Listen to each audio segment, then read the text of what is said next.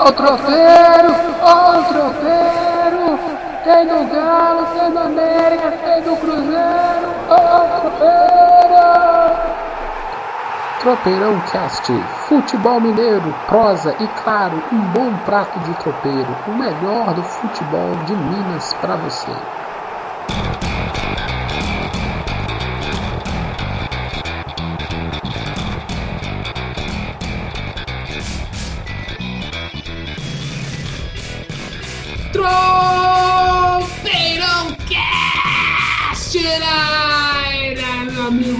Anderson.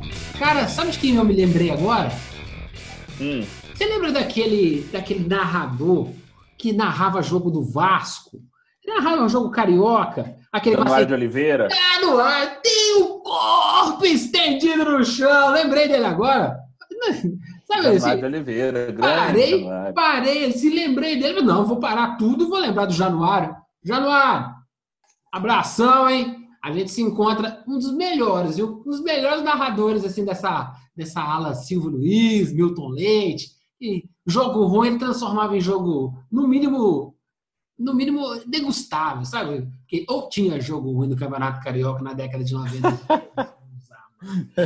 Tinha uns, tinha uns Bangu e Goitacás ali, que Deus me livre. É, Edmundo, animal! Era, eu gostava desse tom da voz dele. Mas, voltando. Tropeirão Cash na área, meu amigo Anderson. Como é que tá a vida? Tá tranquilo? Como é que tá? Uai, estamos aqui, né? Ficando dar uma cansadinha na cabeça, porque a gente não sabe mais medir a rua, mas firme e forte aqui na quarentena e vamos tocar esse barco aí, gente. Vamos continuar firme, que o trem tá crescendo mais do que deveria e tá ficando mais preocupante. Tá ficando preocupante, mas a gente junto a gente vai conseguir. Vamos ficar mais um. Vamos ficar mais um mês, um mês e 15 dias. A gente já pa- ficou tanto tempo. Não dá pra ficar mais. Dá pra. Vamos pensar. Depois do Corpus Christi. Depois do Corpus Christi, eu acho que dá pra gente começar a pensar e, opa, começar, será que a coisa melhorou? A gente já passou pelo pico, como é que tá? Então, já seguramos tanta onda, segura com a gente aqui, ó. Escu- Escuta o tropeirão, o Anderson tem coisa boa pra falar, eu nem tanto. Nós estamos com. O cara, o, cara é, o cara é fera, né, Anderson? O cara veio cara é semana bom. passada. E não, e o cara é, é- o cara é folgado também, né? O cara é daquele cara que já entra no, já entra no buzu querendo sentar na janela. Olha lá, ele já- você escutou isso lá no, lá no fundinho, ele deu, ele deu uma tremida. E aí, Bernardo, como é que tá? Gostou? Gostei, só não é melhor do que Pinga Mineira e as Mineiras, mas de resto tá, tá ótimo, né? É Pinga Mineira e as Mineiras, nem o Tropeirão Cast supera. Esse É isso aí. É, ele, ele lembrou, ele lembrou um atacante do time dele, assim, que gostava de ir na janelinha, assim, e ainda xingava os outros. Este, este peixe é bom demais. Um- eu- eu- o pessoal fica babando ovo para um monte de gente, né? O melhor que eu vi em toda a minha vida. O peixe. Eita, peixe, saudade, gente. Saudade de qualquer futebol, viu? Porque eu vi, a Globo tá com essa de repassar os jogos, né? E lógico, assisti lá um pedacinho do jogo do, do, do Tetra e, e o cara encostava na bola, era diferente, meu. O cara era. O cara era o cara mesmo. Só não é melhor que o Jordan, né, Anderson?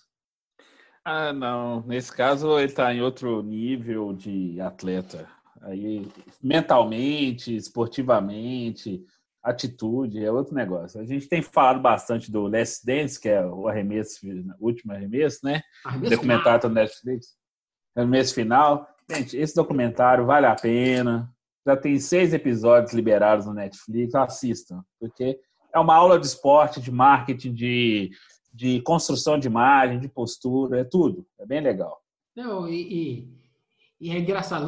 Recomendadíssimo. Se você as- escuta o Tropeirão Cash e não vê arremesso final lá no Netflix, pô, cara, você tá querendo arrumar briga comigo, pô. O negócio é bom você entender como é que uma pessoa se torna o melhor naquilo. O preço é muito alto. É muito alto. E aí a gente vai entender porque Ronaldinho Gaúcho, Ronaldo Fenômeno, chegou numa hora que fala assim: ah, cansei. E os caras continuam jogando. Até ganhar título jogando. Mas que os caras, ah, eu não vou dar essa. Não vou dar essa energia toda, não. E aí a gente começa a ponderar. Eu acho que o Ronaldinho Gaúcho estava certo. Ele poderia ter sido o melhor de todos os tempos. Mas ele botou na balança. Pô, hoje o papo tá, tá aí para outros caminhos diferentes, né, Anderson? Exatamente, mas acho que mais está cabendo dentro do que a gente sempre está trocando ideia aqui, que a nossa conversa é fluida. Nós temos a pauta, mas não quer dizer que os assuntos possam expandir um pouco. Ainda mais com a presença do nosso amigo aí, Bernardo Cruzeiro, que vai nos auxiliar mais uma vez nessa empreitada, né? Hoje, claro, hoje, na, na, no primeiro episódio, a gente tratou o Bernardo bem, né? Sabe, sabe quando o cara vai na sua casa? Você trata ele bem, o banheiro fica aqui, ó, ó, você quer um papel higiênico, ó, ó, ó, ali que você pega o negócio. Segundo dia, como é que é, Anderson? Como é que é aqui em casa? Ô, Bernardo, pelo amor de Deus, pega lá na geladeira lá, caramba. Pô, já abre, Agiliza já abre aí, o armário. Abre o armário e já traz um salgadinho aí, pelo amor de Deus, assim. Já, já põe a pinga lá na, na, no litificador, põe o coco aí e faz a batida, pô. Então, ó, Bernardo, eu vou te, vou te falar um trem, ó. A casa do Gilvan tem uma varanda grande, assim, aqui na minha casa também. Então, a gente então, você já sabe onde você vai tomar um tira-gosto com a churrasqueira, entendeu? Tá justo. É, mas não, nada de aliviar. Segundo episódio do cara aqui, agora não tem mais essa molezinha, não.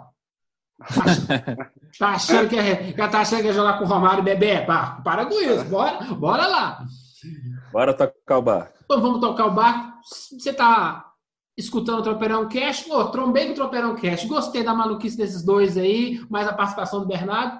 Então, segue a gente. Vai lá no Google, digita lá Tropeirão Cast. Tu vai achar. Vai no Castbox, no Spotify, no Deezer. Você pode até no, no, na, nas plataformas do, da Apple digita Tropeirão Cast, você acha a gente e segue. Se você botar aquele sininho lá e inscrever, toda vez que tiver um episódio novo, plim, aparece lá no seu celular. Você pode escutar também no, no seu computador. Pô, tá fazendo uma coisa em casa, tá fazendo um trabalho manual? Põe aí, é uma hora, uma hora e pouquinho, a gente tem uma prosa legal e às vezes saem discussões um pouco espinhosas, mas sempre produtivas. Simbora, Anderson! Simbora, toca o barco. Então, Taco Ciro, Taco Ciro, Taco Ciro, vamos falar do Cruzeiro. O Cruzeiro tá voltando, Anderson. Parece até tem teleconferência, treinamento à distância. É um negócio meio high-tech. Como é que é? Uai, segunda-feira o, Anderson Moreira teve o primeiro contato com, com os jogadores e a distância. Todos eles fizeram uma videoconferência, já começaram a traçar as estratégias para o restante da temporada. Ele conheceu finalmente, conversou com os jogadores, né? Todos ao mesmo tempo. Só que toda a distância, gente, por enquanto. Aí a preparação física do clube já montou um cronograma de treinamento em casa. Aí eles estão monitorando os jogadores, vendo como é que está sendo o esquema deles, assim. Mas tem uma tem uma coisa nisso. Ainda o Cruzeiro, que era o time mineiro que já tinha falado publicamente que já desejava voltar aos treinamentos essa semana, teve que recuar. Recuou porque nenhum órgão de saúde, nenhuma autoridade municipal ou estadual é, cravou e garantiu que o Cruzeiro poderia voltar. O Cruzeiro fez, inclusive, uma, é, uma parceria com o laboratório para ter mais de 500 mil testes do, contra a Covid, para diagnosticar a Covid, perdão mas é, falou que já tem um protocolo, já está formatado e tudo, mas apesar de tudo isso, ainda o clube não teve segurança e ele não foi recomendado a voltar. Então, cada jogador está em casa, fazendo lá o seu trabalho. Eu também vi isso em outros clubes, eu vi no Fluminense também. É, jogadores sendo monitorados pela telinha, tem uma tela gigante de televisão, e jogadores lá, cada um no seu quadradinho lá, fazendo os, os exercícios que o preparador físico recomenda. O Marcelo Moreno havia dito que é a favor do retorno, mas desde que haja segurança. O problema é quando vai ter essa segurança, entendeu? Então tem que ter um pouco mais de parcimônia nessa conversa aí. Depois a gente vai falar mais um pouquinho sobre o Corona e o futebol mais para frente aí. Eu queria saber do Bernardo. Bernardo, a gente que, pelo menos eu e o Anderson, nós somos um crítico né, desse, dessa gestão desses times, né? Eles são meio atrasadinhos, né? Eles, eles parecem modernos, mas de moderno não tem nada. E aí, quando chega um desafio desse, né? Tá todo mundo em casa, tem, pô, tem que monitorar. Como é que você está vendo esse, esse, não só no Cruzeiro, mas os times pelo Brasil, esse, ó, esse, esse pré, esse pré-volta, né? Assim, ó, estamos tentando voltar. Então, antes de voltar, vamos ver como é que você está, como é que você está pesando, Como é que está a condição física? Como é que você está analisando esse pré-volta do futebol brasileiro? Futebol mundial, no caso. É, naturalmente, é, é um pouco diferente de quando você encerra uma temporada e vai iniciar uma outra, né? Na, é, ah. claro que o, os staffs vão, vão analisar novamente é, peso, perda de massa, né, gordura corporal, entre outras coisas. A, a grande diferença é que nesse período, por ter esse monitoramento dos clubes, né, até uma planilha ser seguida individualmente pelos jogadores, é, talvez não tenha aquele situação daquele jogador A que volta acima do peso, do B que volta com alguma coisa. É, mas naturalmente é como se fosse uma, pré, é uma volta de, de fim de temporada, né? não vai ter jeito, vai restartar. É, os clubes aqui no Brasil é, ainda é muito pouco, né? quase nada, que já estão iniciando a volta, né? mais lá no sul. Né? Mas a gente já está vendo que a Bundesliga, é, puxando um pouco o negócio para fora, a Bundesliga já, já tem data de retorno. Na Itália tem alguns clubes da elite já começaram. Em Portugal também essa semana a mesma coisa. Então, acho que pelo menos os protocolos para que pelo menos se tente dar esse primeiro passo, acho que foram corretos e os clubes aproveitaram nesse primeiro tempo para tentar esquematizar. Né? Aqueles que já estão fazendo testes e voltando apontaram isso. O Flamengo fez, acusou. É, Inter e Grêmio parece que não, né? E por aí vai, né? Eu acho que esse mês de maio, principalmente primeira quinzena de junho, vai se resumir a isso. Acho que pensar em futebol, ter bola rolando mesmo, com muito otimismo, segundo segunda quinzena de junho e mês de julho. Vamos, acho que esse no momento é, o, é, é a meta. O Walter Feldman, que é o secretário-geral da CBF, falou isso que a ideia de liberar os clubes é, é para recondicionar fisicamente os atletas, entendeu? Então, é isso que você falou, resumo é isso. Aí vai ter sim para manter os caras de atividade, para os clubes monitorarem seus atletas, né? Pra, é para não acontecer aquela coisa. Às vezes o cara tá, tá em casa, aí tá comendo demais, tá bebendo demais, às vezes assim, abusa da, do álcool, essas coisas todas assim. Mas enfim. Mas vamos ver como é que vai tocar esse barco aí. É, eu acho que tem que ser com inteligência com, e tecnologia, né? Porque nós estamos em 2020, né? E tem, parece que tem um bocado de gente, não estou falando só do futebol, não, que ainda não entendeu a função da tecnologia na nossa, na, nesse planeta nosso. Dá para o cara chegar é, 60%, 55% pronto, sabe? Ele finaliza o condicionamento dele lá no alto rendimento que tem que fazer dentro, dentro, do, dentro do, do, do clube. Então, esse, essa, vamos chamar de pré-volta, né? Esse tempo que ele nem sabe, ó, vai, nós vamos voltar, data que eu ainda não sei, interrogação. Então, antes que a data de interrogação seja estipulada, então o que, que nós podemos fazer em casa? Faz isso, faz isso. Ó, você ganhou tanto tempo de férias, agora que a férias acabou, que você está só de licença, vamos batalhar, não sei o quê. Isso é legal e dá para acompanhar. Isso aí, ou seja, o time mais estruturado, o time que tem um pouquinho mais de, de, de know-how, ele vai sair na frente de novo. E aí vai, opa, por que, que o time tal voltou voando? Porque ela fez alguma coisa diferente nesse períodozinho aí que o, que o Bernardo citou. Mais alguma coisa do Cruzeiro, Anderson? Só uma, uma coisa meio. uma revelaçãozinha que houve no. Pelo Maurício. Né? Não, não, que o Maurício falou que o Cruzeiro recusou ano passado, no fim do ano passado, uma oferta do Manchester City para vendê-lo. O Cruzeiro não quis vender no fim do ano passado. Houve, houve a conversa, houve até a proposta, mas não foi revelado o valor. E ele, ele entende que, que se fosse vendido naquele momento, seria porque o clube está precisando de grana, etc. A mesma coisa agora. Então, assim, ele falou que quer ficar no Cruzeiro, blá, blá, blá, aquela história toda, mas se ele for vendido por agora, a, é, ele vai entender porque o clube está precisando de grana. É, tanto que o Cruzeiro já tinha um plano pensado para vender o Kaká e o próprio Maurício, só que as propostas não foram suficientemente agrada, agradou a diretoria do clube, principalmente com, a, com o conselho gestor. Então era basicamente isso, questões de eleições, de bastidores, como é que está funcionando, a gente fala um outro dia que a gente vai ter que precisar de dar uma pincelada melhor, assim, porque a coisa lá tá quente, mas assim, é aquele quente que a gente falou no outro tropeiro. Aquele quente avacalhado, entendeu? ah, ser, é, eu, sou, eu, sou, eu sou do violão, eu falo cerquilha, né? Hashtag. Como é que é que você falou? É o quente, quente avacalhado. É, avacalhado. hashtag quente avacalhado. Então, simbora tocar o sino? Toca o sino aí. Toca o sino, toca o sino, toca o sino pro galão.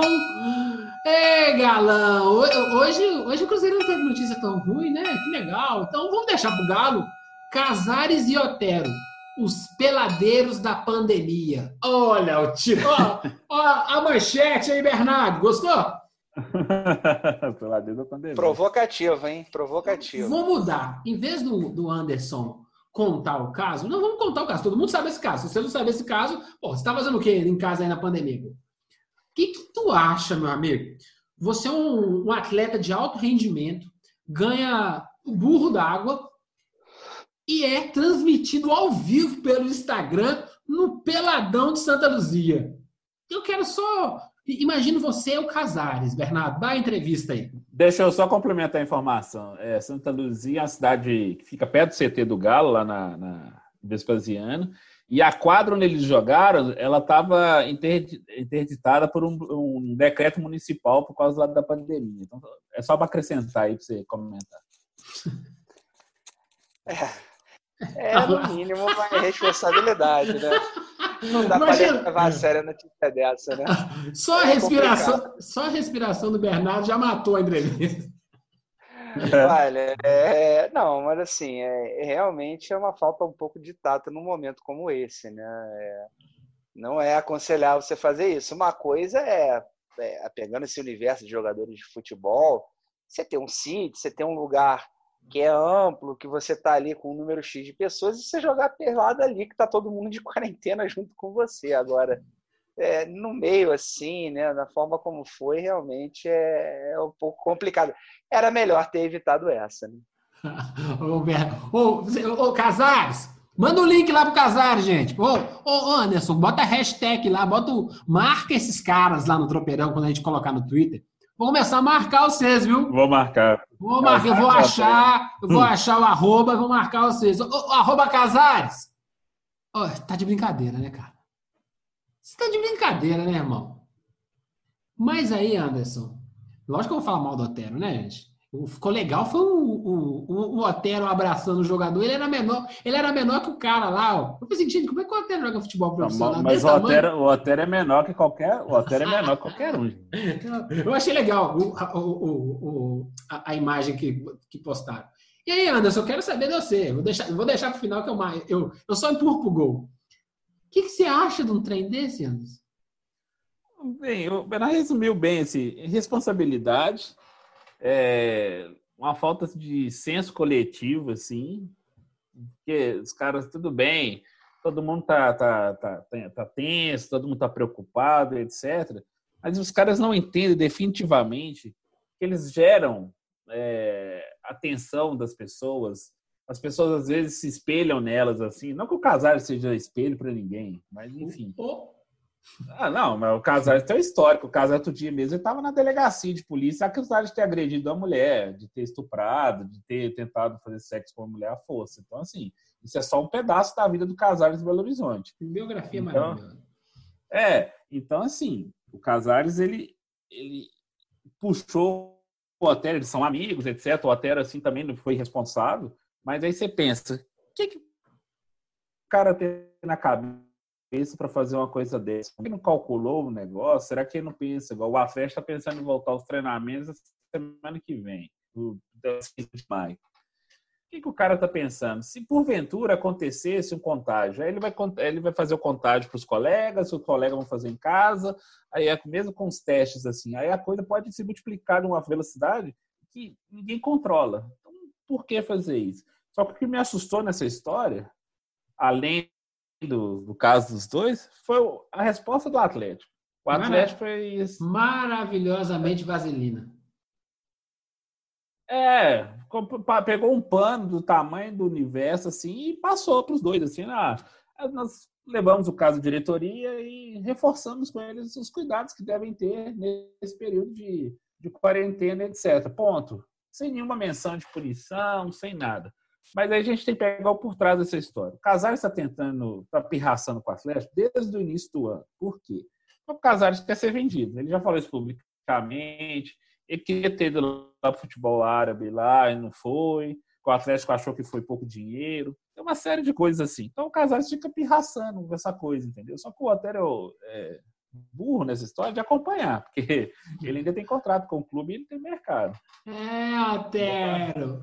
Galinha que acompanha a A resposta do Atlético foi a pior. Hã? A resposta, a resposta do Atlético para mim foi a pior nesse caso, porque o Ah. clube, mais uma vez, assim, aliviou, aliviou mesmo, assim, sem, sem nada.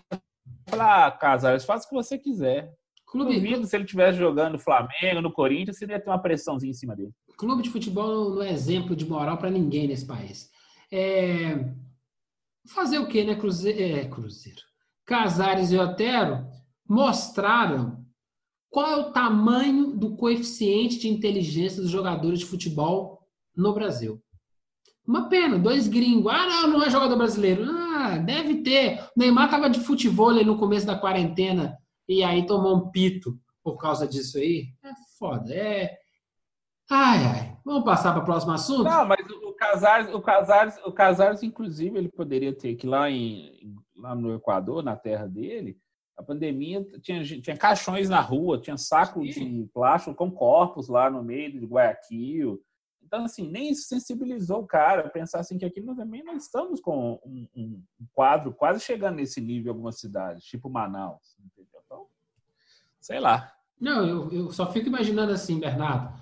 Cara ganha um troco que ele ganha.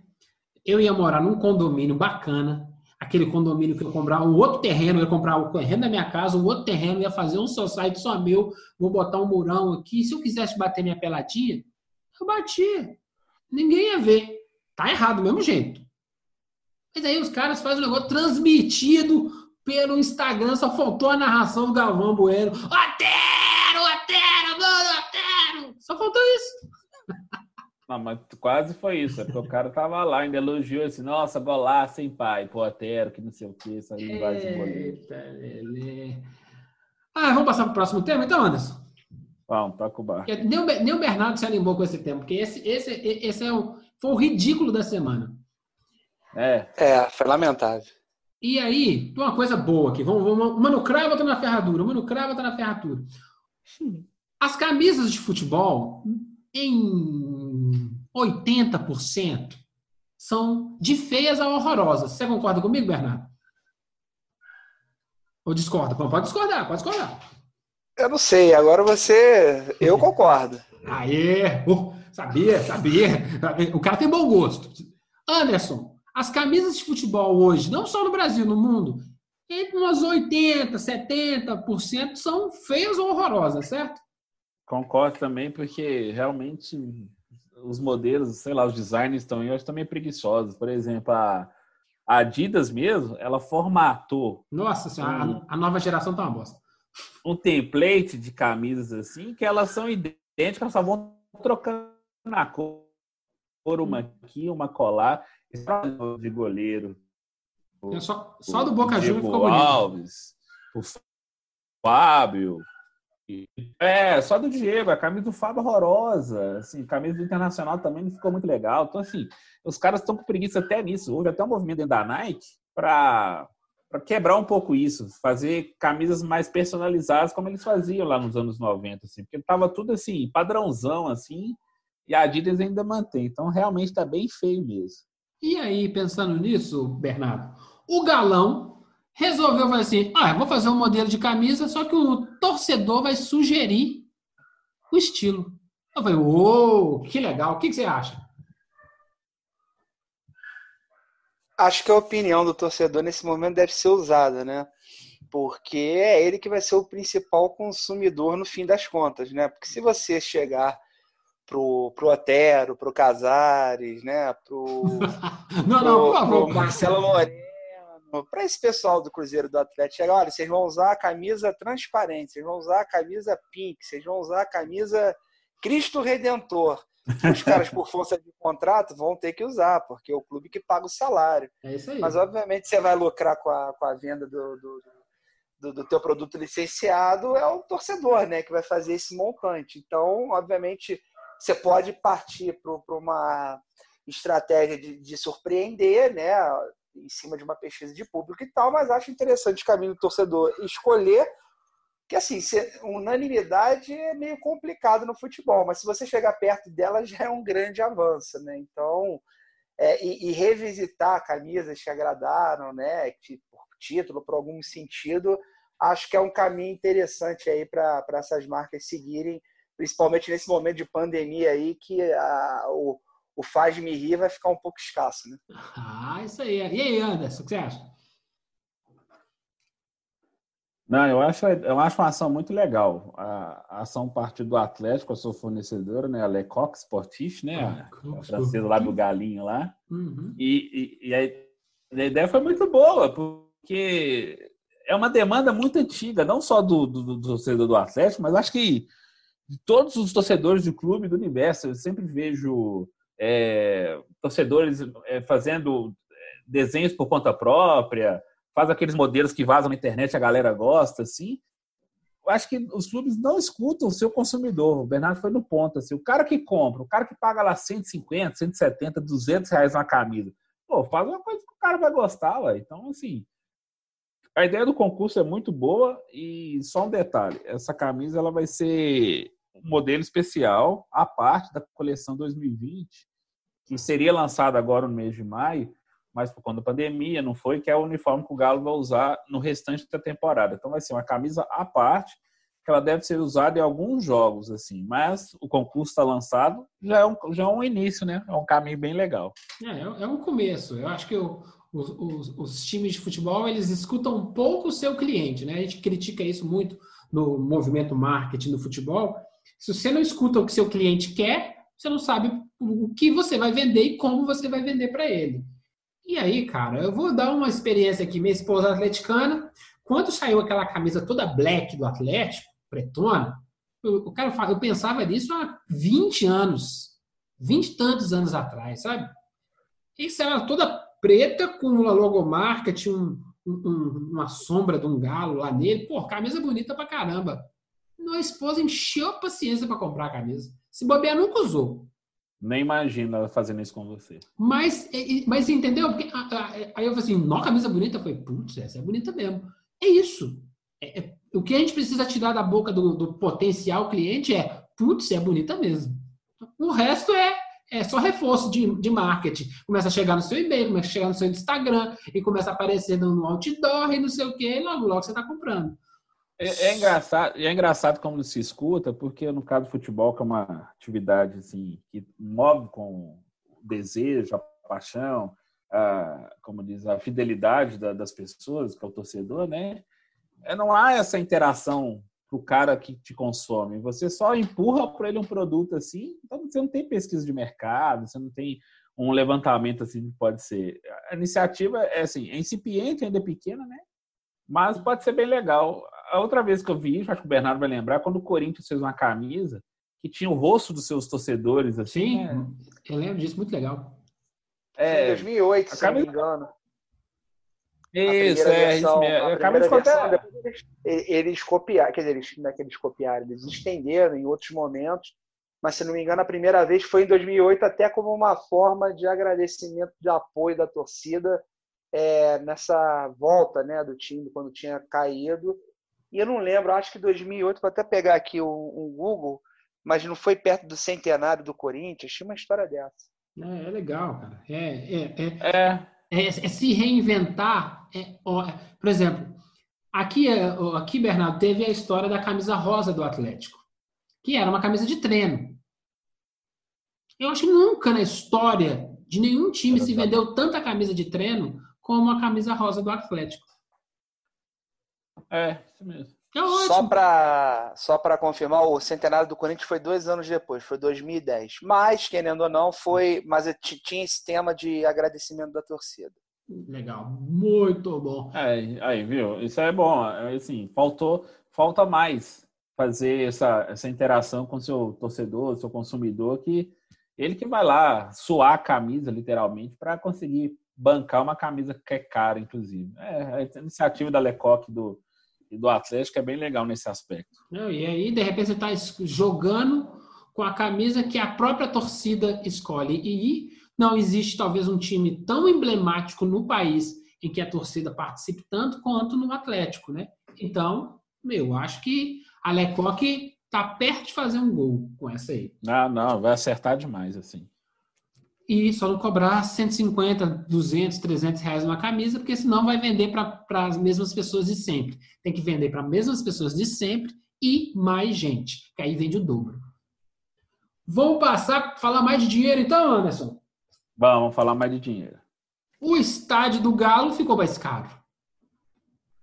Ficou. Eita, eu avisei. Eu tô avisando. E o Anderson vai explicar para a gente essa história. Então, o, o Bruno Musi, que é o CEO da Arena MRV, revelou, falou, conversou com várias pessoas, conversou com o pessoal da imprensa e tal, que houve um reajuste do orçamento da Arena MRV, que é o estádio do Atlético, que já está em construção, está começando as obras. O, o, orçamento inicial era de 410 milhões de reais, aí ele subiu para 560 milhões. Teve 36% de reajuste, ou 650 Anderson, milhões. calma, Anderson. Você está correndo por quê? Nós estamos na pandemia, não vamos para lugar nenhum. 410 foi para quanto? 560 milhões. Diferença foi de quanto aí? 150 milhões? 150 milhões. Quanto, aumento de quantos percentual? 36% a mais. Vai, continue, Anderson, por favor. Ah, então aí a coisa encareceu. Aí o Bruno Musi explicou que esse encarecimento é o reajuste de questões da obra e tem boa parte do dinheiro, mais de 80 milhões, que é para as contrapartidas que o Atlético tem que fazer no, no entorno do estádio, né? Que é fazer posto de saúde, fazer entregas para a comunidade, no posto de saúde, questões ambientais, é, é, vai ter uma escola de línguas lá, vai ter um centro de apoio para a comunidade, assim. Tudo isso, isso, isso já estava previsto, só que eles tiveram que refazer o cálculo disso. Só que com esse aumento também vieram outras coisas. O Atlético vai ter que gastar a, a obra vai ficar mais cara com questão de material, com questão de pessoal, essa coisa toda. Aí você vai perguntar, ah, mas por que, que eles não tiveram então dos 410 milhões esse tempo todo e agora é, mudaram de repente? Era um ajuste que já ia acontecer, porque as obras eram para ter começado há dois anos. Nós estamos em 20, era para ter começado em 2018. Só que o Atlético contou, contou que ia conseguir rapidamente as licenças. As da prefeitura, as urbanas, até que não demoraram muito, não. Mas as ambientais levaram muito tempo. Por quê?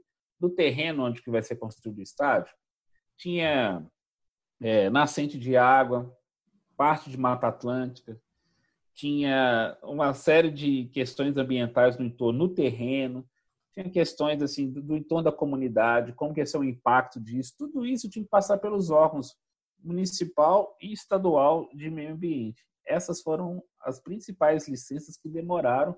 O Atlético não contou com esses atrasos. Ele conseguiu aprovar projeto de reuso do solo na prefeitura rapidamente, no, projeto que o Calil até ajudou a acelerar na Câmara de Vereadores. Ele conseguiu levantar o dinheiro rapidamente, só que isso também inflacionou o projeto do seu estádio, que teve que recalcular essa parte toda. Inclusive o Galo vai ter que construir, é, vai ter que refazer a sua conta de arrecadação, porque a arrecadação já estava eh, programada. Venda do Diamond Mall, é, name rights da MRV, mais as cadeiras cativas. Só que agora essa conta vai ter que mudar. Vamos, antes de eu perguntar, para o Bernardo, Bernardo, vou te dar um contexto melhor. Vamos explicar direitinho para o ouvinte a questão da grana. Seguinte, então tá, beleza, tem que arrumar 560 milhões. Ok, vida que segue. Era 410, virou 560. Como é que eu vou arrumar esses 560? 296 é da venda do Mall. Ok. Tipo, trezentão. Ok, não mudou nada. É 300 antes, vai ser 300 a mesma coisa. Name rights foram 60 milhões. São 10 milhões dividido em 30 vezes, ou seja, esses 10 milhões vão pingar durante a obra, deve ter lá seus dois anos, dois anos e meio, e os outros 50 milhões ao longo do tempo. Então, o dinheiro do name rights não é para agora, os 60 milhões. É para ao longo do processo do naming rights, que dura mais ou menos 10 anos. E aí, deveria ter 100 milhões de cadeira, venda de cadeiras cativas, camarotes, essas coisas. Então, o que acontece? O projeto inicial era 410 milhões para construir e tinha 456 para arrecadar. Opa, beleza, né? assim que se faz obra, você tem mais dinheiro do que você vai gastar. Com o ajuste, teve que ajustar isso aí. O Diamond Mall continua a mesma coisa, trezentão. O Name Rights também é sessentão. E as cadeiras, se eu vendia 100 milhões, eu vou ter que vender mais. Então, o que o Galo precisa fazer é mais ou menos um, dobrar isso. Em vez de 100 milhões, ser 203 milhões em cadeiras. O que daria mais ou menos aí um orçamento de 560 milhões, eu teria 560 milhões de receita para usar. Ou seja, onde é que o Galo vai ter que fazer força? Vendendo as cadeiras. Eu preciso... Os camarotes. É, cadeiras, camarotes, são esses locais é. que você precisa ter essa grana com antecedência para que a obra acabe.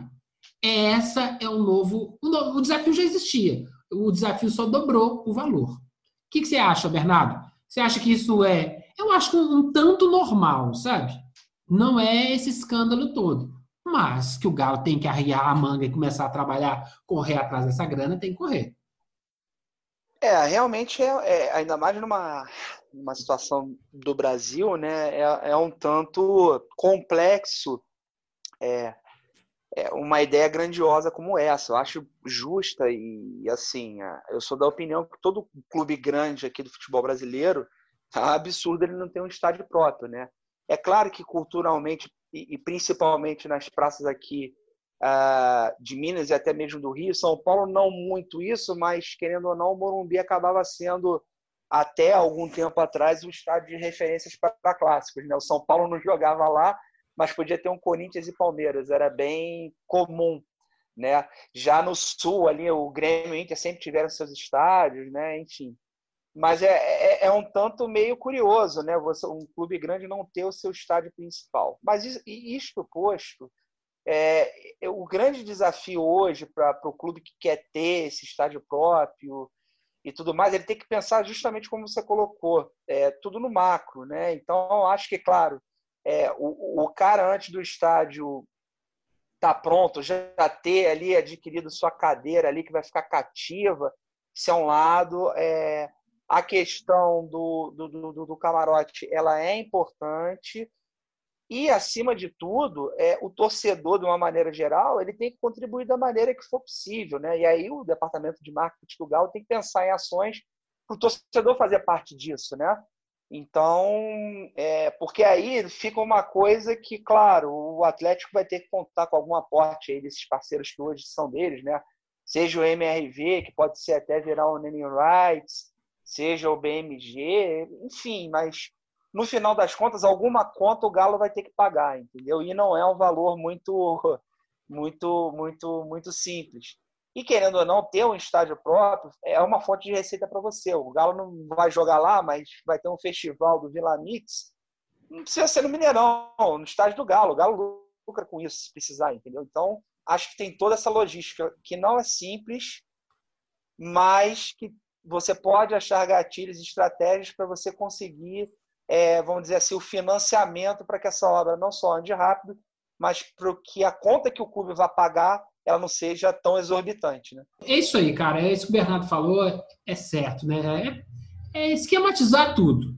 Tem que esquematizar que lá na frente isso vai dar um retorno bom. Você quer acrescentar alguma coisa a mais sobre Arena Galo, Arena MRV, não pode falar Arena Galo, Arena MRV. É, vamos acostumar a falar o nome do estádio, né? Para não virar um Arena do Palmeiras, né? Achando que é Allianz Parque, né? Você tem mais alguma coisa a acrescentar? O que, que você acha? Não, a única, coisa, é, a única coisa é o seguinte, assim, que é, parte desse dinheiro que o Atlético está contando com ele, além do name rights, está é, tá contando com uma compra antecipada que o BMG vai fazer para das cadeiras cativas. São 60% da, das cadeiras cativas, o BMG vai adquiri-las, entendeu? Isso, então, isso, prova... isso, agiliza o dinheiro, né? Se o cara vai comprar, isso. se o banco vai comprar, na verdade é um ativo, né? Você está comprando uma, uma, propriedade. Se o banco é. vai agilizar, o dinheiro entra mais rápido. Isso pode contribuir. Aí tem que ver se o Atlético vai trabalhar para o banco aumentar esse percentual das cadeiras, ou ele vai tentar comercializá-las também. Tipo, talvez eles façam uma parceria e comercializa tipo meio a meio, metade metade, alguma coisa assim. Mas eu acho que é um caminho para o Atlético, é um plano de negócios assim. Todo negócio tem risco, mas é um plano de negócio, pelo menos que ele é, ele é possível de ser realizado. Ele é, ele é realizável, ele não tem nada de impossível de ser, ainda mais pela, pela montagem dessa, dessa captação de recursos que o clube fez até agora. Eu acho que, eu acho que vai funcionar. E torço para que funcione. São 4.500 cadeiras cativas e 38 camarotes. Os camarotes devem ser de venda institucional para empresas. Não, na verdade, não, são 68 camarotes. 68 camarotes. É. Olha, então é camarote pra caramba, meu amigo. Dá, dá pra fazer uma graninha. E aí, Bernardo, fiz uma conta simples, é a seguinte. Você tem uma cadeira cativa no seu estádio, você é um torcedor. Você aposentou, você tem uma grana parada lá, e você, ah, vou dar de presente pro meu pai uma cadeira cativa para ele. Se a cada cadeira cativa custasse 50 mil reais, que é preço de um carro, um carro mais ou menos aí, porque tem, tem carro, carro hoje 1.0 que custa mais de 50 mil. Essas 4.500 cadeiras davam 225 milhões de reais. Não é, eu no meu mundo, eu acho que não é, de, não é tão difícil vender uma cadeira cativa a 50 mil reais. Eu acho que é até barato, sabe? você vai ter para o resto da vida. Então, assim, eu acho que não é difícil fazer esse dinheiro necessário que o Galo precisa para poder botar esse estádio no ar.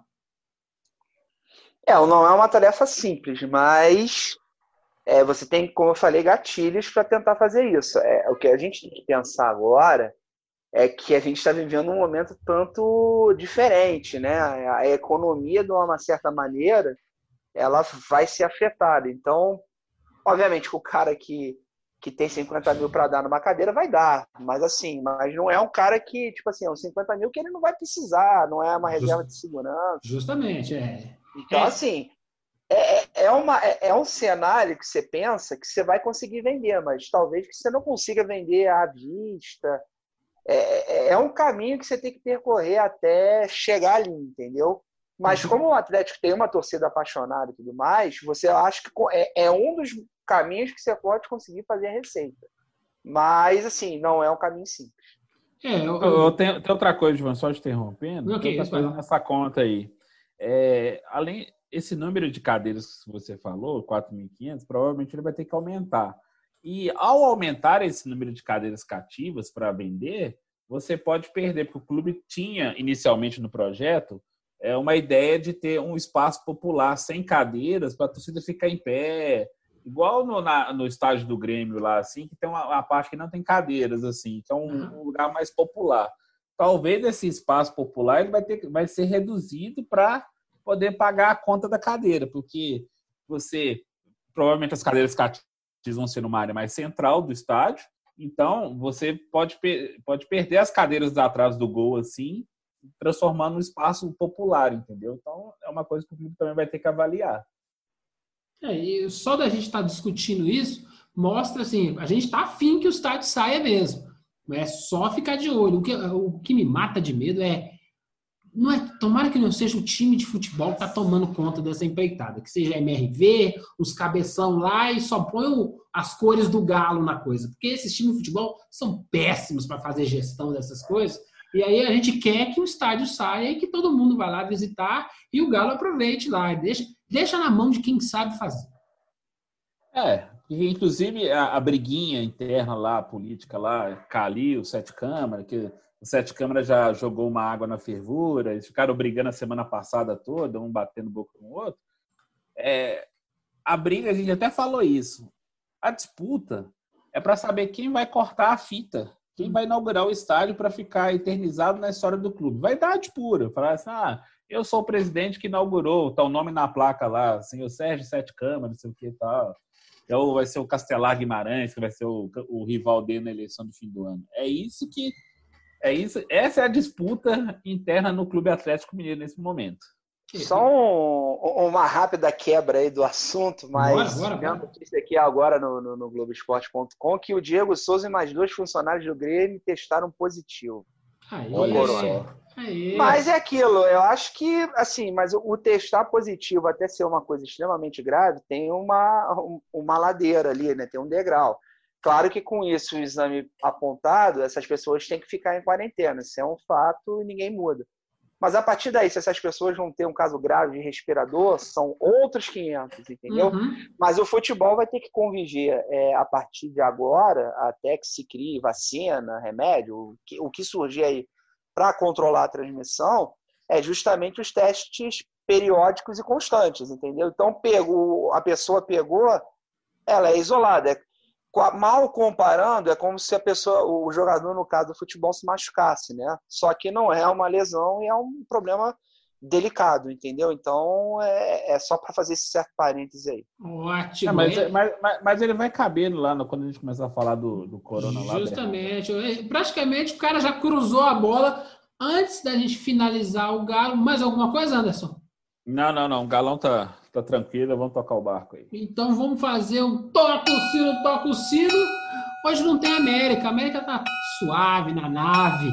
Hoje tem Coimbra, tem um, tem um case aí, como é que é? Como é? Conta aí pra mim, o que que tá que que o Coimbra... É, é uma história, uma história legal, assim, porque o Coimbra é o caçula da elite mineira, né? Isso aí. Assim, a bola assim, já, já tá, ainda tá passando... é, o, time de contagem da região metropolitana, inclusive, assim, estão fazendo um trabalho sério, é um clube empresa, etc. Mas estão tendo dificuldades na primeira divisão, porque é normal, né? Não, normal. não tem. Mas, assim, externamente, o clube está se mantendo ativo da, na, na, nessa quarentena, que eles fizeram uma parceria com a Prefeitura de Contagem, o projeto chama Tabelinha. O projeto é o seguinte, você tem 940 meninos, que são é, estão no campo de futebol lá, faz treinamento, aquela coisa assim, jogam de graça, etc., com a ajuda da, da prefeitura. E o Coimbra fez uma parceria com a prefeitura que le, levou esses moleques para o estádio, lá para conhecer o Independência, para ver jogar. Foi até no Atlético e Coimbra, no empate lá de 0 a 0 assim. E a história legal dessa, dessa, dessa ida dos meninos os meninos ficaram tão empolgados uma hora que você só ouvia o grito dele no estádio que a, a galocura ficou calada enquanto os meninos estavam gritando porque o time estava jogando mal. Os meninos viraram torcedores do Coimbra naquela partida, assim, desesperadamente.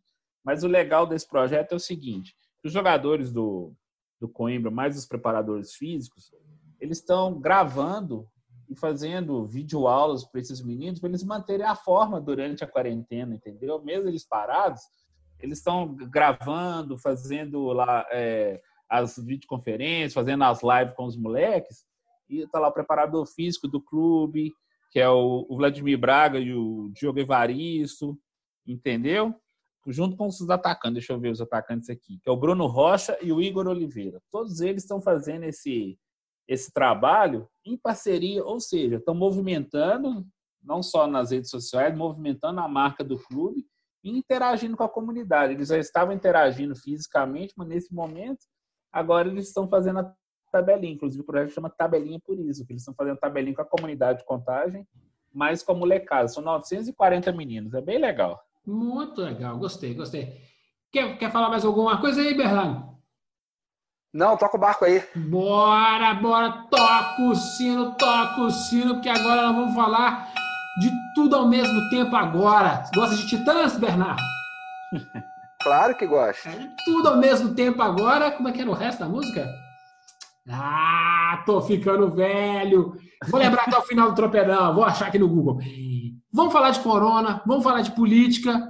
E aí, já fazemos um link com o Galo lá e essa coisa que o meu amigo Bernardo já cruzou, já pegou em tempo real lá o fato do, do, do jogador do Diego, Souza. do Diego Souza do Grêmio. O Calil deu uma entrevista na ESPN falando que voltar agora o futebol é coisa de débil mental. Bernardo, continue. Você tem certeza que eu tenho que continuar essa frase? você, você é que quis vim participar do Tropeirão Cast pela segunda vez. Eu tenho certeza. Que e eu aí, eu vou te botar em saia justa. Até você falar assim... Repita oh, a frase, repita a frase. Voltar, a frase é voltar agora, entre colchetes, ao futebol, é coisa de débil mental. Bom, é, o Calil é muito bom, né? Ele, ele tem uma. Ele fala o popular, não tá nem aí, né? Tipo, O Calil é manchete pronta. É, é, não, é, não, mas isso para jornalista é um prato feito, né? Hoje em dia de, de, de, de, de media training, né? Assessoria de imprensa, porra, falando pro cara não dar frase pronta, personagens como o Calil é um prato cheio, né? O que não vai faltar é manchete para título, né? Mas realmente, eu acho que agora em maio, é, em abril, a gente tinha uma expectativa de, de aumento da curva, que seria o pico da pandemia, infelizmente, por diversos motivos. É, isso chegou e aumentou agora em maio, né? Então, é, uma expectativa positiva era para a segunda quinzena de maio, agora já foi para a segunda quinzena de junho, né?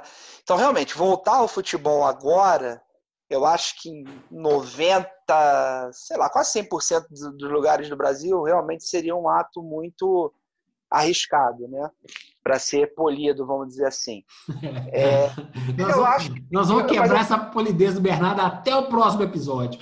Não, é porque, né, você às vezes querer ofender a pessoa é um pouco complicado, né? Mas enfim. Não, não é complicado, não. Só tem que arcar com as, com as ações jurídicas depois. né? É, exatamente. No momento não, não é possível. Então, mas eu acho que é isso. Eu acho que cada caso é um caso, entendeu? Óbvio que você voltar agora no futebol no estado do Amazonas é coisa, como o Calil falou, é coisa de débil mental. Mas talvez em Santa Catarina, daqui a pouco, não seja, entendeu? É, é, é uma coisa tão inédita que você, ah, vamos dizer, amanhã aparece a vacina, e aí? É que não vai ser nessa velocidade, entendeu? Mas basta que uma coisa mude para todas as previsões caírem, seja pelo lado positivo, né, de, de antecipação, ou negativo de alongamento.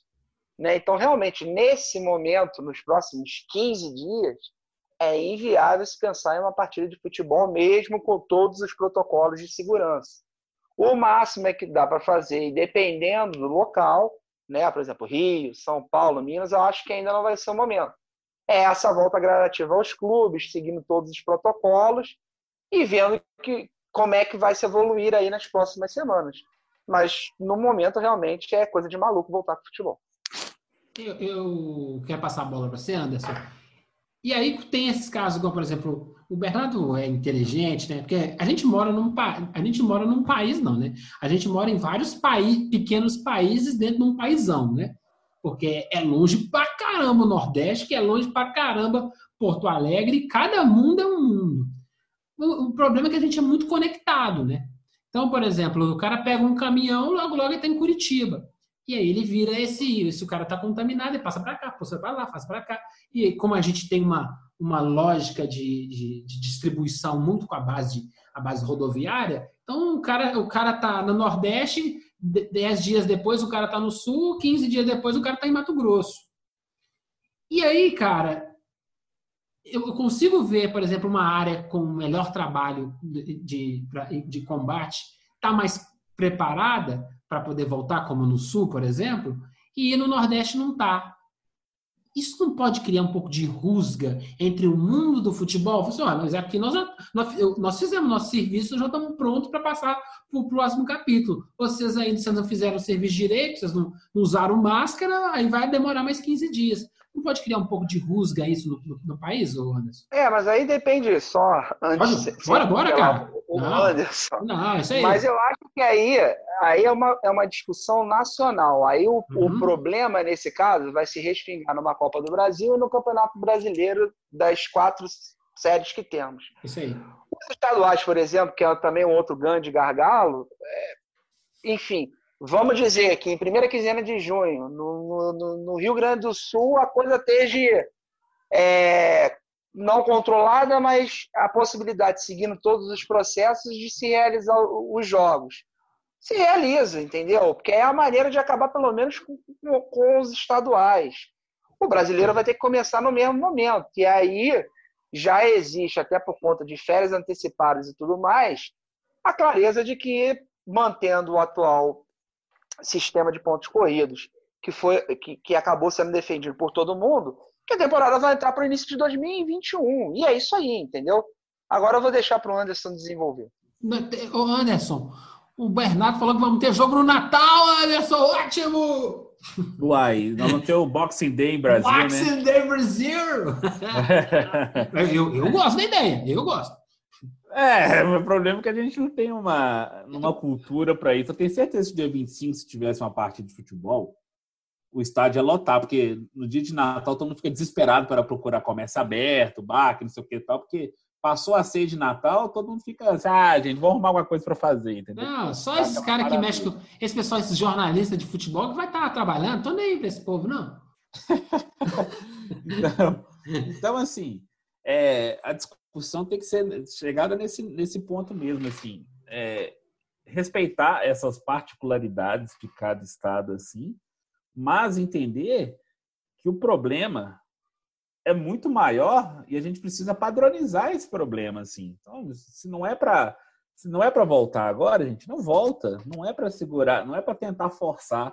Nós não, nós não respeitamos os protocolos assim de rua, os protocolos médicos, as máscaras. Se for, eu vou citar aqui porque aqui eu posso posso falar porque eu vejo aqui dia a dia. Cidades aqui muito próximas a Belo Horizonte, Beirão das Neves, Santagem, é, Lagoa Santa, etc., eles demoraram a adotar medidas restritivas quanto a isso para o comércio, mas ainda assim, algumas, alguns lugares são mais distantes, eles, as pessoas abrem, andam, lotam as ruas, ficam é, transitando normalmente assim. Então, não houve esse controle da população, quiçá imagina esse controle dos jogadores de futebol, que talvez assim, a gente viu Casares e o Otero jogando bola. Hum. Quem garante que o Diego Souza também não bateu uma peladinha, não deu um nos, rolezinho com os jogadores do Flamengo? Nos condomínios fechados que as câmeras não vazam imagem de jeito nenhum. É, quem garante que não rolou uma interação aqui, uma é. interação entre essas pessoas dentro do próprio condomínio? Tá tendo até uma lei votada aqui que é que os condomínios serão obrigados a, relatar quem, tem, quem foi contaminado com a Covid-19, entendeu? Para manter o cara dentro de casa, que não sei o que e tal. Então, assim, você vai ficar batendo, o síndico vai bater de porta em porta. Oh, você tá contaminado aí, meu filho? Pode sair não, hein? Tô não, assim, É, tem, depende muito da consciência das pessoas, porque não houve esse controle da população. Nós tivemos incentivos para que as pessoas voltassem às ruas, houve flexibilização, é, do comércio, flexibilização das pessoas nas ruas, assim. Então, tudo isso é, são resultados de, de uma falta de prevenção que veio de antes. Agora, culpar o Diego, culpar os jogadores do Flamengo, assim, não vai resolver muito. O futebol teria que pensar se valeria a pena voltar. O problema é que agora eles vão ter que remediar uma coisa que eles poderiam ter prevenido. Só isso. É, eu acho que é, o, tanto o macro quanto o micro, eles são espelhados, né? O cara da, da, da quitanda que vende que vende verduras aqui perto da minha casa aqui, ele tá lá todo dia. Ele não pode, não pode não. Ele, ele não, não, não quer porque assim, eu preciso fechar esse caixa lá em casa. Tem que pingar esse todo dia, porque se não pingar todo dia, o bicho pega. E aí os times no macro, né? Os times de futebol também pensam um pouco assim. Eles querem agilidade, a gente compreende, mas sabe que a gente querer alguma coisa não quer dizer que ela vai acontecer, né? Você tem que construir todo um amparo, é isso que o, que o Bernardo falou. Tem que ter todos os protocolos, porque basta um prefeito pressionado por uma, uma, determinada classe, que seja o jornalismo, fala, você está doido? Você pede todo mundo para ficar em casa e o time do Galo pode ir lá, ficar lá, todo mundo um encostadinho no outro, lá nas imagens que nós vimos. Aí vai, ah não, infelizmente, se vocês pisaram na bola, vou ter que fechar esse trem aí. Você tem muita pressão política nisso tudo.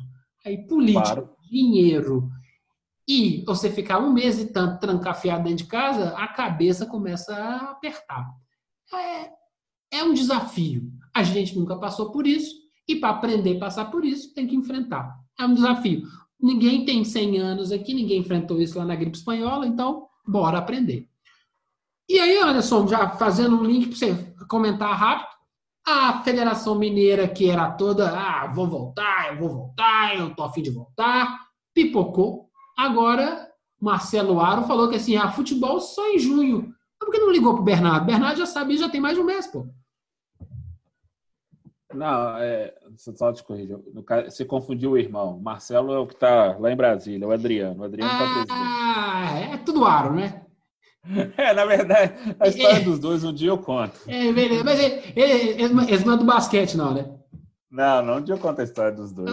Ok, peço perdão, perdão. É, é, mas enfim, a FMF ela teve reunida lá com o Romeu Zema. Ah, que ele já chegou todo pimpão. Não, já temos aqui um protocolo que a CBF nos passou, etc. Assim. Aí, lá com a reunião com o governador, mais as autoridades de saúde, falou assim: aqui, acho que não vai rolar, não. Desta vale. Não dá para a gente garantir nada, não. Então, assim, pensa no futebol lá para fim de junho. Não fica falando que o futebol pode voltar agora no fim de maio, início de junho, não, porque o pico da pandemia no estado está previsto justamente para o início, fim de maio, início de junho. Então a, a FMF teve que se reposicionar, tirar o pé do acelerador, porque ela era uma das federações que estavam mais pressionando é, o retorno do futebol por causa do Campeonato Mineiro. Eu não sei a carioca paulista, mas assim, aqui em Minas, com certeza a FMF estava pressionando bastante, assim. A, FM, a Federação Paulista estava pressionando também, mas a, a FMF estava pressionando bastante. Então, assim, dando muitas declarações públicas, é, é, marcando reunião com o governador, falando que já tinha um protocolo para os clubes, etc. Mas eles tiveram que recuar e se reposicionar. Então, assim, a pressão externa funcionou nesse caso eu lembrei, sabe de quê agora? Armação ilimitada, lembra? Jubilula? Jubilula. Oh! Você não tem. Se você é um milênio, você não sabe o que quer dizer. Como é que é, Anderson? Jubilula? Uou! Uou! Se você é um milênio, você não sabe o que quer dizer Jubilula Uou. Tinha uma cena do Armação Militar, ela fala assim: Ô bacana, melhor tirar seu cavalinho da chuva. Aí aparecia o bacana, ia lá fora, pegava um cavalo e trazia.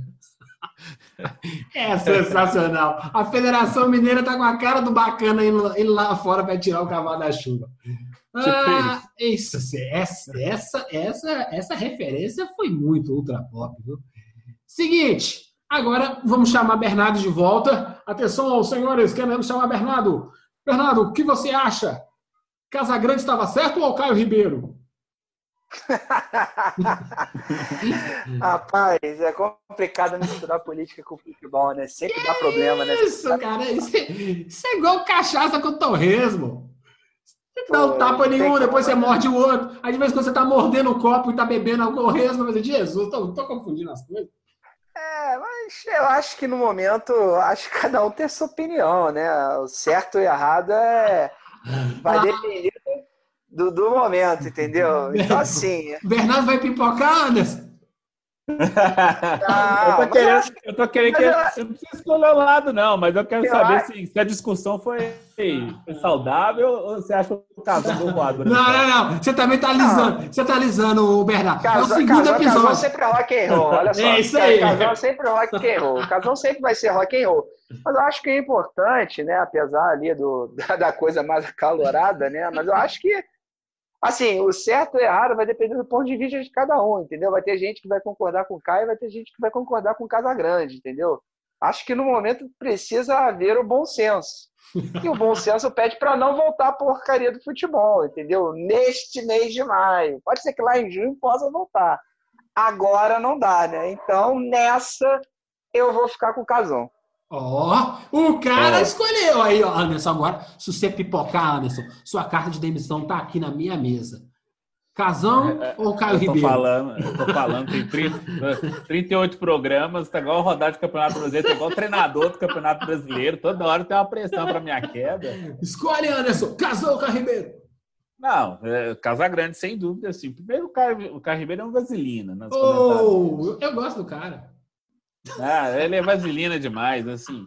E segundo, há um componente na fala dele que, que eu não gostei, também eu fui vendo, fui procurando, até ele foi no blog do Chico Kifuri, assim. O pai do Caio, ele é conselheiro de São Paulo.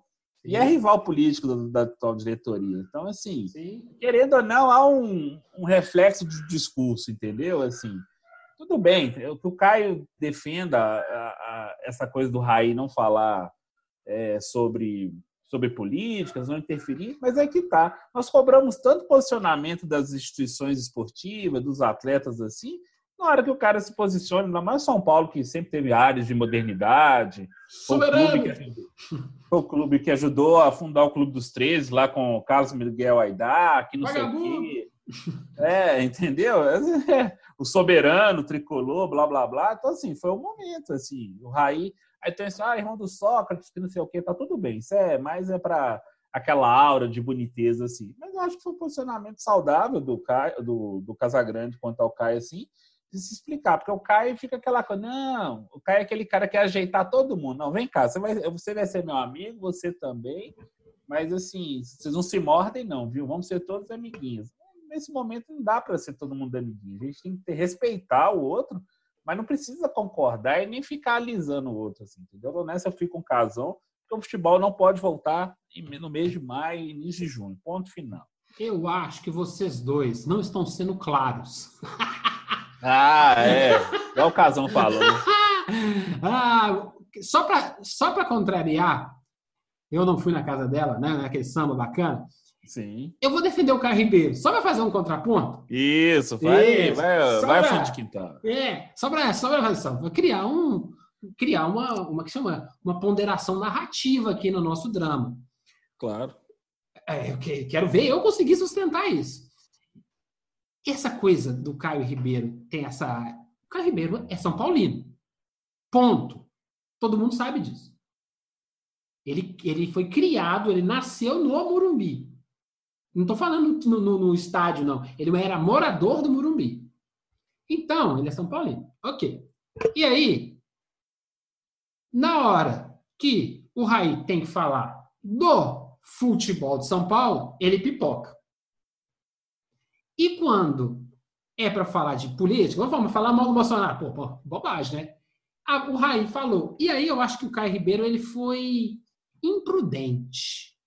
Ele queria entrar nesse mérito que eu acabei de falar agora. Pô, Raí, na hora de falar de Bolsonaro, você fala, né? Mas na hora de falar das coisas de São Paulo, você não fala. Pô, ele fica, aí. defendendo o Lé, ele fica defendendo o Lé. E aí eu acho que o Caio, o que falta no Caio Ribeiro é algo que sobra no Anderson, sobra em mim, sobra no, no Bernardo, é ironia. Ele tratou com seriedade excessiva esse assunto da política. Não deveria falar de política e falar de, e falar de futebol. Aí o Casão foi com os dois pés no peito dele. Você está sendo antidemocrático. O cara pode falar do que ele quiser. Tá certo. Tem que falar do que quiser mesmo. Então o Caio não se expressou errado, ele foi um bananão. É, porque eu acho que assim, ele queria dar uma alfinetada no Raí e ele não soube dar a alfinetada.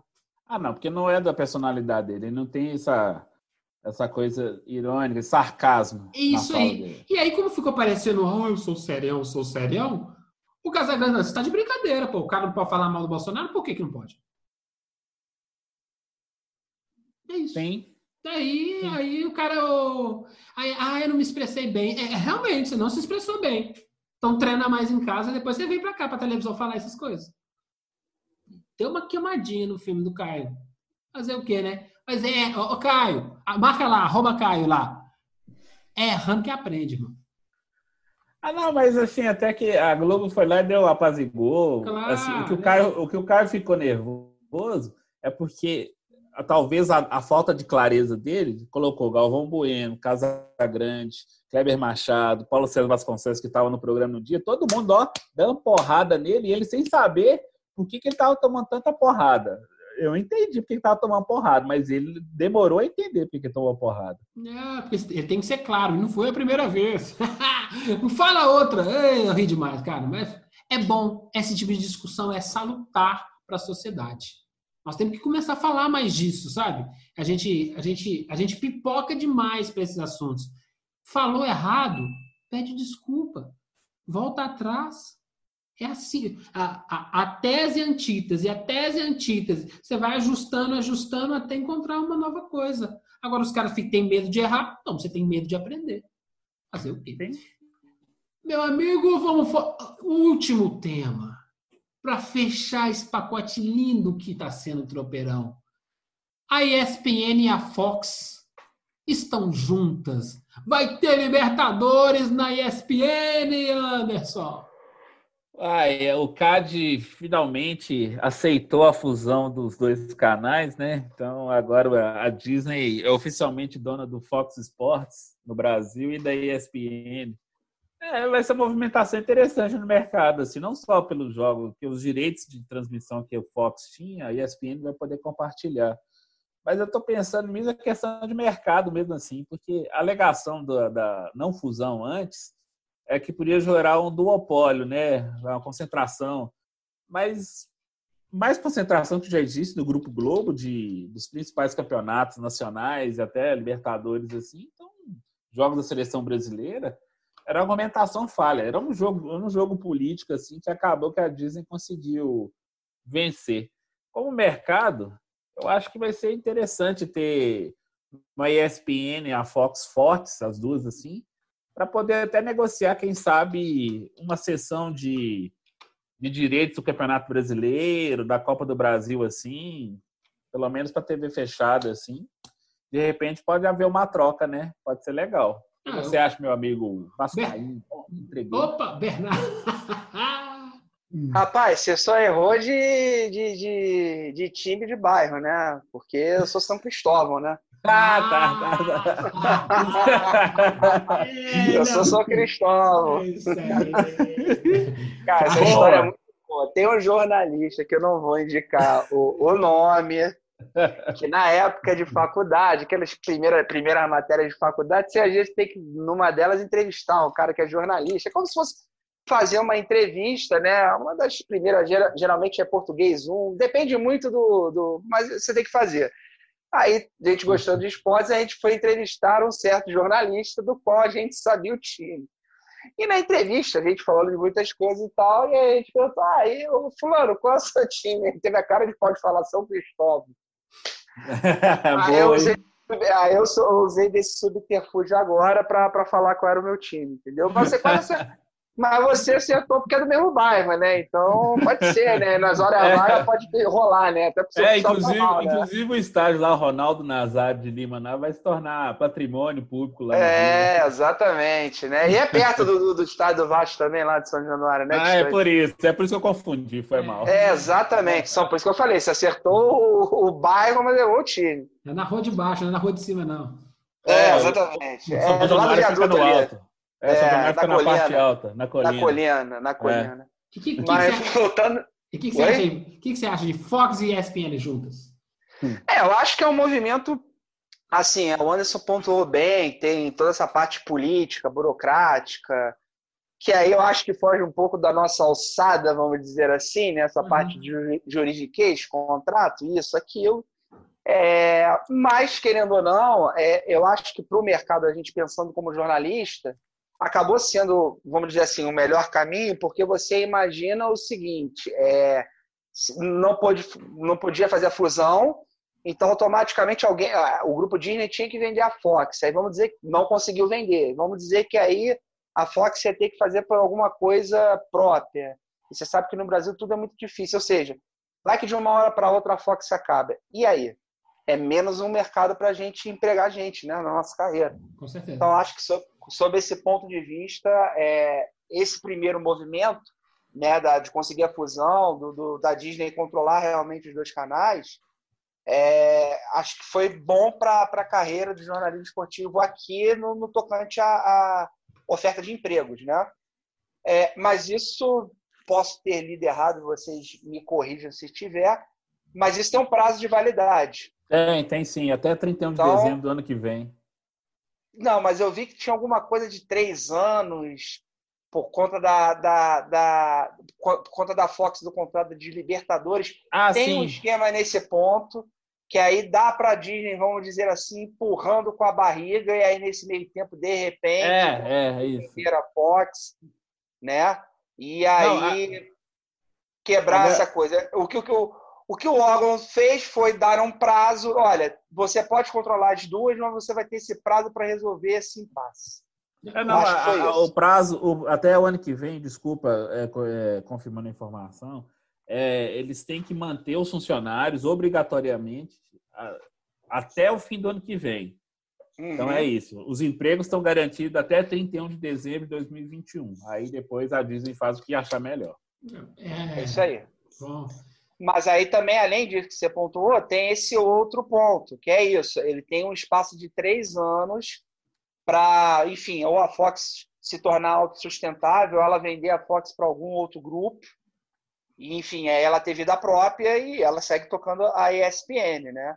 Mas, é, como eu falei, acho que do ponto de vista do mercado que, por os últimos seis, sete anos, é, a gente só vê notícia de, de demissão, corte, demissão, corte, pelo menos foi um posto que ainda manteve-se sem nenhum tipo de de, de, de, de repente, ter o risco de acabar de uma hora para outra, é, que não foi por conta de grana, mas como o esporte interativo cortou o canal e cortou um bando de gente, né? Exatamente. Ainda tem uma equipe, tem transmissão, estão investindo muito na coisa das redes sociais, que eu acho que vai ser o caminho natural daqui a algum tempo, mas é, para a estrutura que eles tinham, de uma hora para outra, e até os companheiros relataram, quando eles foram analisados na reunião, até pela forma como foi, todo mundo achou que fosse uma, uma novidade, e foi uma demissão em massa. Né? É, eu, eu, me lembro disso. Eu fui no Esporte Interativo, eu conheci o chefe de reportagem lá ainda quando eles estavam é, em expansão, né? Conheci lá, lá, em Botafogo, que era sede, se eu estou enganado. Aí bati um papo lá com, com o Vitor lá, foi bem legal e tudo assim. Aí pouco tempo depois eu tinha mandado um e-mail para ele assim, só me, só me respondeu justamente isso, a surpresa. E todo mundo foi pego assim, muito muito de surpresa, sem prevenção de nada assim, que o canal só falou, gente, acabou, abraço, muito obrigado, tudo de bom, vida que segue. Foi bem legal essa coisa da Fox aí. Eu espero que ela se mantenha por mais tempo aí e eles possam reverter esse quadro e expandir, né? Empregar mais gente de novo. É, eu acho que a gente torce para esse movimento, né? Até porque a Disney é um parceiro forte. A Turner também é, mas aí é uma outra questão aqui que está em discussão, enfim. Mas que esse são por serem é, parceiros, né? Pessoas de entretenimento com, com possibilidade de investimento, mas que no médio prazo, pelo menos, se, há, se existe um investimento de estrutura, de pessoas, porque isso acaba movimentando a carreira, né? Eu acho que a que a Disney tem que ver como é que ela vai tratar a Fox lá fora daqui ao, com o passar dos anos, né? Porque ela é ótima para manter a própria imagem dela forte e manter os amiguinhos semi-mortos, né? Aí ver como é que ela vai tratar os produtos da Fox Cinema dessa forma, e aí como ela for tratando isso, vai ser a maneira como ela vai tratar a Fox Sports, não só no Brasil, como no resto dos outros locais onde é a propriedade dela agora eu não sou o cara mais esperançoso com isso, não, viu? O estilo de, de trabalho da Disney só é bonito com o Mickey Mouse lá na tela. Do resto, Jesus. É, concordo plenamente. Que a Disney, inclusive, ela não, ela não quis pagar nem o salário dos funcionários assim dos parques que estavam é, em isolamento por causa da Covid. Os caras só veem cifrões, gente. É, não, é difícil. E os caras estavam perdendo um bilhão, não sei quanto. Ah, é, não, é, não é a nossa alçada. A única coisa que eu quero ver, Bernardo, é uma mesa redonda com Mauro César e Benjamin Beck juntos. O que, que você acha? Rapaz, não, mas assim, o Benja, ele é um cara que ele dá a opinião dele e tal, mas o Mauro é um cara mais ácido. Eu acho que a composição para sair um fight maior tem que ter um outro componente. O Ben já é um cara que vai bem no embate, mas tem que ter um outro cara aí. Imagina Ma Ma Maurão, Renato Maurício Prado, Galvão, aí eu pago se, for, se tiver esse trio aí e tiver que pagar aquele, aquele, aquele, aquele pacotezinho tipo UFC? Tipo UFC, não. Sabe o jogo quando você compra a partida ah, o... A luta avulsa. Alacarte, isso. 80 mango, Galvão. É, é o Trajano é uma boa também, que Trajano era o cara bem. Trajano. Bem do fight. Aí, tô falando. Vamos reunir esse povo no streaming, vamos fazer um negócio, montar um projeto, gente. E eu também quero ver Libertadores narrado pelo Rômulo Mendonça. Imagina. Imagina essa sirigaita. Essa sirigaita não joga nada! É. Meus amigos, pô, foi bom o papo hoje. Foi, foi até mais light, né, Anderson? Foi, foi. A gente não tava, a gente não tava nervoso, não. Hoje não tinha muita confusão. Não. Hoje não tinha muita confusão, não. Ô, Bernardo, posso, posso botar seu cartão aqui de ponto aqui, bater ele aqui, não? Pode, pode botar. Semana que vem aí, tá tranquilo? Quinta, sexta, sábado, domingo. Eu tô aí, tô, na, tô, tô no Só isolamento. chamar, só chamar, É, só chamar. Isso aí, ó. Hoje, hoje o Bernardo foi, hoje o Bernardo foi meio Caio Ribeiro, né? Ele se colocou tranquilo. Quando se colocou, a gente não entendeu. É uma coisa É, assim. o momento é de, o momento, o momento é de paz e paciência. Se ficar muito estressado é pior. Muito bom. Ô, Bernardo, muito obrigado, cara. Ó, você pode virar aí o terceiro membro, cara. Eu Tô, Quer dizer, eu prefiro dois. Aí a gente vê corte de gastos, tá todo mundo fazendo avaliações. Sim. é, a Ah, é. massa mineira tá assando aí, né? Eu tô vendo, tô igual treinador aqui. Toda hora tem alguém falando que eu tô prestigiado na imprensa, é, aí depois. É, Não, mas o que eu gostei, o que eu tô gostando, Anderson, é que com mais opiniões a gente vê mais facetas sobre o mesmo assunto, né? E o Bernardo é um cara que traz um, traz um olhar diferente, porque a- por mais que a gente queira, a gente queira divergir às vezes, eu e o Anderson a gente se conhece há muito tempo e grande parte das nossas opiniões elas se convergem. E aí, às vezes, trazer um outro cara que pensa diferente faz a gente sair fora da caixa. E aí, o ouvinte do Tropeirão vai falar: Boa, gostei. Não concordo com o Gilvan, mas o que o Bernardo falou é mais legal. Isso é, é- essa é a função do Tropeirão. Exatamente, tendo contraditório, sempre com, com respeito. Aí já não. Já, fale por você, que se o assunto for ruim, eu vou descer o cacete. Ah, não, essa é, a falta de respeito comigo é constante, é todo dia, todo programa tem uma ameaça de demi- demissão. Ah, Bernardo, brigadão, meu amigo. Valeu, rapaziada. Mais uma vez um prazer. Grande abraço. Até a próxima, hein? Até a Um próxima. abraço, campeão, obrigado. Até a próxima, Anderson. Um abraço para todos, bom dia, boa tarde, boa noite. Até o próximo Tropeirão Cast. E aí, a gente na expectativa. Anderson estará no próximo Tropeirão Cash? Sabemos. É, faz a, faz a enquete lá no Twitter. Semana que vem traremos a solução desse mistério na sua novela semanal Tropeirão Cast. Um beijo na família e. Então!